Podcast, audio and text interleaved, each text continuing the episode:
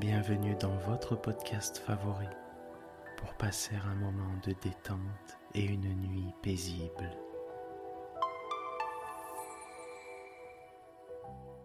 Installez-vous confortablement et profitez chaque soir de votre moment de relaxation avec le podcast Dormir sans souci.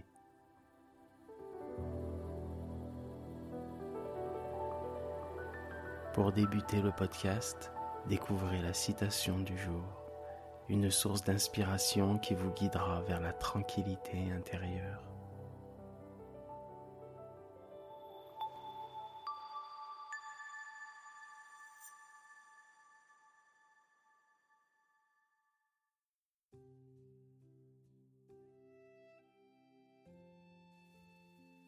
Notre citation du jour nous a été envoyée par Sylvie, notre abonné de Strasbourg. L'homme généreux invente même des raisons de donner. Cette citation de Publius Cyrus nous rappelle que la générosité n'est pas seulement un acte, mais une qualité profonde qui réside en chacun de nous. Être généreux ne se limite pas à donner matériellement, mais à cultiver un esprit ouvert et bienveillant envers les autres. Cette citation nous encourage à aller au-delà de nos limites, à trouver des raisons de donner, non seulement aux autres, mais aussi à nous-mêmes. L'acte de donner peut être motivé par l'amour, la compassion, le désir de faire une différence positive dans la vie des autres, ou même par le simple plaisir de partager. Merci Sylvie.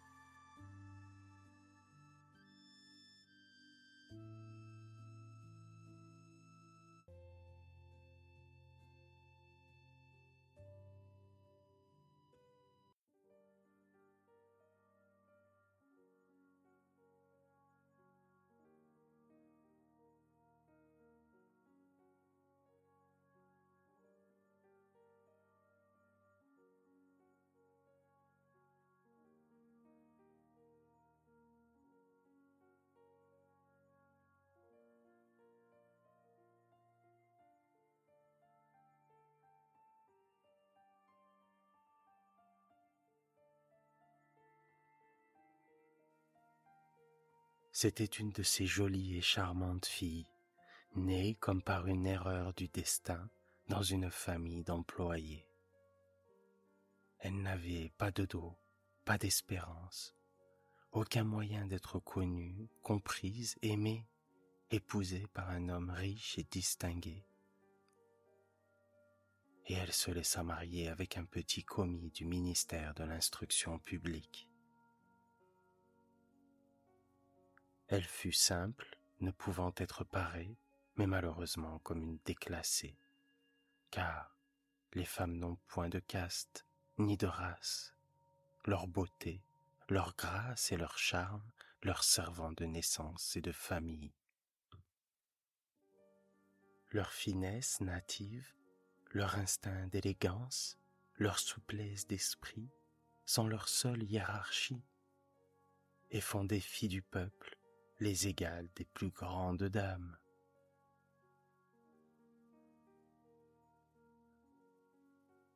Elle souffrait sans cesse, se sentant née pour toutes les délicatesses et tous les luxes. Elle souffrait de la pauvreté de son logement, de la misère des murs, de l'usure des sièges, de la laideur des étoffes, toutes ces choses dont une autre femme de sa caste ne se serait même pas aperçue, la torturer et l'indigner. La vue de la petite bretonne qui faisait son humble ménage éveillait en elle des regrets désolés et des rêves éperdus. Elle songeait aux antichambres muettes, capitonnées avec des teintures orientales, éclairée par de hautes torchères de bronze, et aux deux grands valets en culottes courtes qui dorment dans les larges fauteuils, assoupis par la chaleur lourde du calorifère.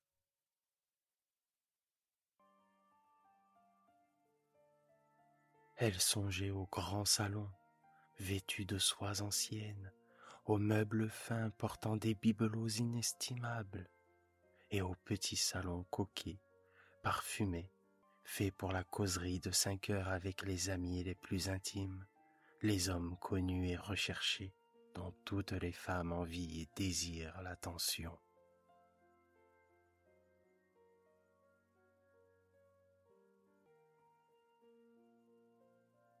Quand elle s'asseyait pour dîner, devant la table ronde couverte d'une nappe de trois jours en face de son mari, qui découvrait la soupière en déclarant d'un air enchanté.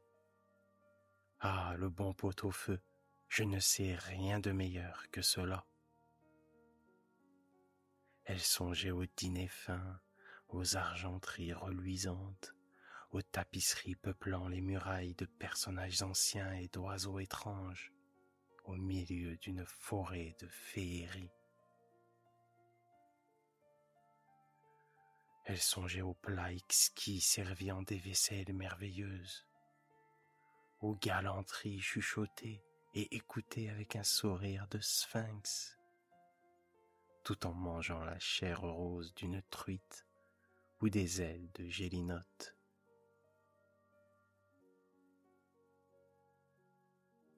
Elle n'avait pas de toilette, pas de bijoux, rien, et elle n'aimait que cela. Elle se sentait faite pour cela. Elle eut tant désiré plaire, être enviée, être séduisante et recherchée.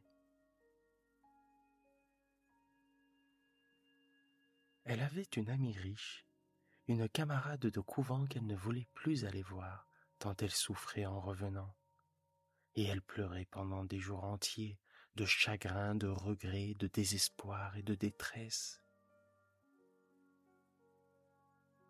Or, un soir, son mari rentra à l'air glorieux et tenant à la main une large enveloppe.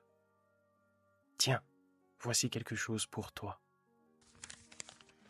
Elle déchira vivement le papier et en tira une carte imprimée qui portait ces mots le ministère de l'Instruction publique et Madame Georges Ramponneau prit Monsieur et Madame Loisel de leur faire honneur de venir passer la soirée à l'hôtel du ministère le lundi 18 janvier.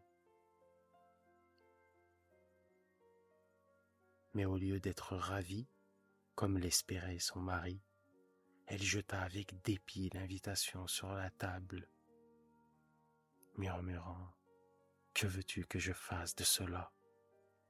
Mais ma chérie, je pensais que tu serais contente. Tu ne sors jamais. Et c'est une occasion, cela, une belle occasion. J'ai eu une peine infinie à l'obtenir. Tout le monde en veut, c'est très recherché et on n'en donne pas beaucoup aux employés. Tu verras là-bas tout le monde officiel. Elle le regardait d'un œil irrité et déclara avec impatience. Et que veux-tu que je mette sur le dos pour aller là-bas? Il n'y avait pas songé. Mais euh, la robe avec laquelle tu vas au théâtre, elle me semble très bien à moi. Il se tut, stupéfait et perdu, en voyant que sa femme pleurait. De grosses larmes descendaient lentement des coins des yeux vers les coins de la bouche il bégaya. Mais qu'as-tu? Qu'as-tu? Par un effort violent, elle avait dompté sa peine et elle répondit d'une voix calme en essuyant ses joues humides. Rien. Seulement, je n'ai pas de toilette et par conséquent je ne peux aller à cette fête. Donne ta carte à quelques collègues dont la femme sera mieux nippée que moi. Il était désolé. Voyons, Mathilde, combien cela coûterait-il une toilette convenable qui pourrait te servir encore en d'autres occasions? Quelque chose de très simple. Elle réfléchit quelques secondes, établissant ses comptes et songeant aussi à la somme qu'elle pouvait demander sans s'attirer un refus immédiat et une exclamation effarée du commis économe.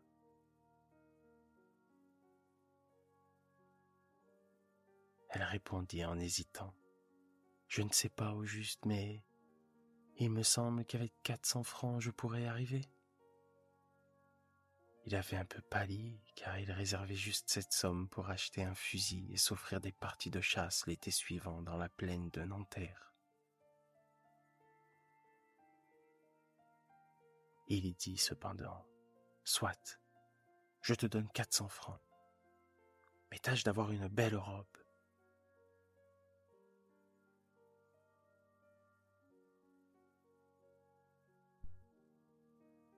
Le jour de la fête approchait, et Madame Loisel semblait triste, inquiète, anxieuse. Sa toilette était prête cependant. Et son mari lui dit un soir, Voyons, tu es toute drôle depuis trois jours. Elle répondit, Cela m'ennuie de n'avoir pas un bijou, pas une pierre, rien à mettre sur moi. J'aurais l'air misère comme tout. J'aimerais presque mieux ne pas aller à cette soirée. Il reprit. Tu mettras des fleurs naturelles. C'est très chic en cette saison. Pour dix francs, tu auras deux ou trois roses magnifiques. Elle n'était point convaincue. Non, il n'y a rien de plus humiliant que d'avoir l'air pauvre au milieu de femmes riches. Ah, que tu es bête, Va trouver ton amie Madame Forestier et demande-lui de te prêter des bijoux. Tu es bien assez lié avec elle pour faire cela. Elle poussa un cri de joie. C'est vrai, je n'y avais point pensé. Le lendemain, elle se rendit chez son amie et lui conta sa détresse. Madame Forestier alla vers son armoire à glace, prit un large coffret la porta, l'ouvrit et dit à Madame Loisel, Choisis, ma chère.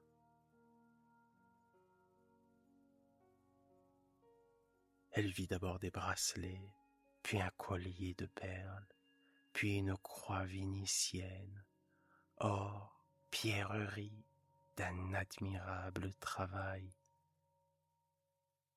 Elle essayait les parures devant la glace, hésitait, ne pouvait pas se décider à les quitter, à les rendre. Elle demandait toujours, Tu n'as plus rien d'autre? Mais si, cherche, je ne sais pas ce qui peut te plaire. Tout à coup, elle découvrit dans une boîte de satin noir une superbe rivière de diamants, et son cœur se mit à battre d'un désir immodéré. Ses mains tremblaient en la prenant. Elle l'attacha autour de sa gorge, sur sa robe montante, et demeura en extase devant elle-même. Puis elle demanda, hésitante, pleine d'angoisse, Peux-tu me prêter cela? Rien que cela? Mais oui, certainement. Elle sauta au cou de son ami l'embrassa avec emportement, puis s'enfuit avec son trésor.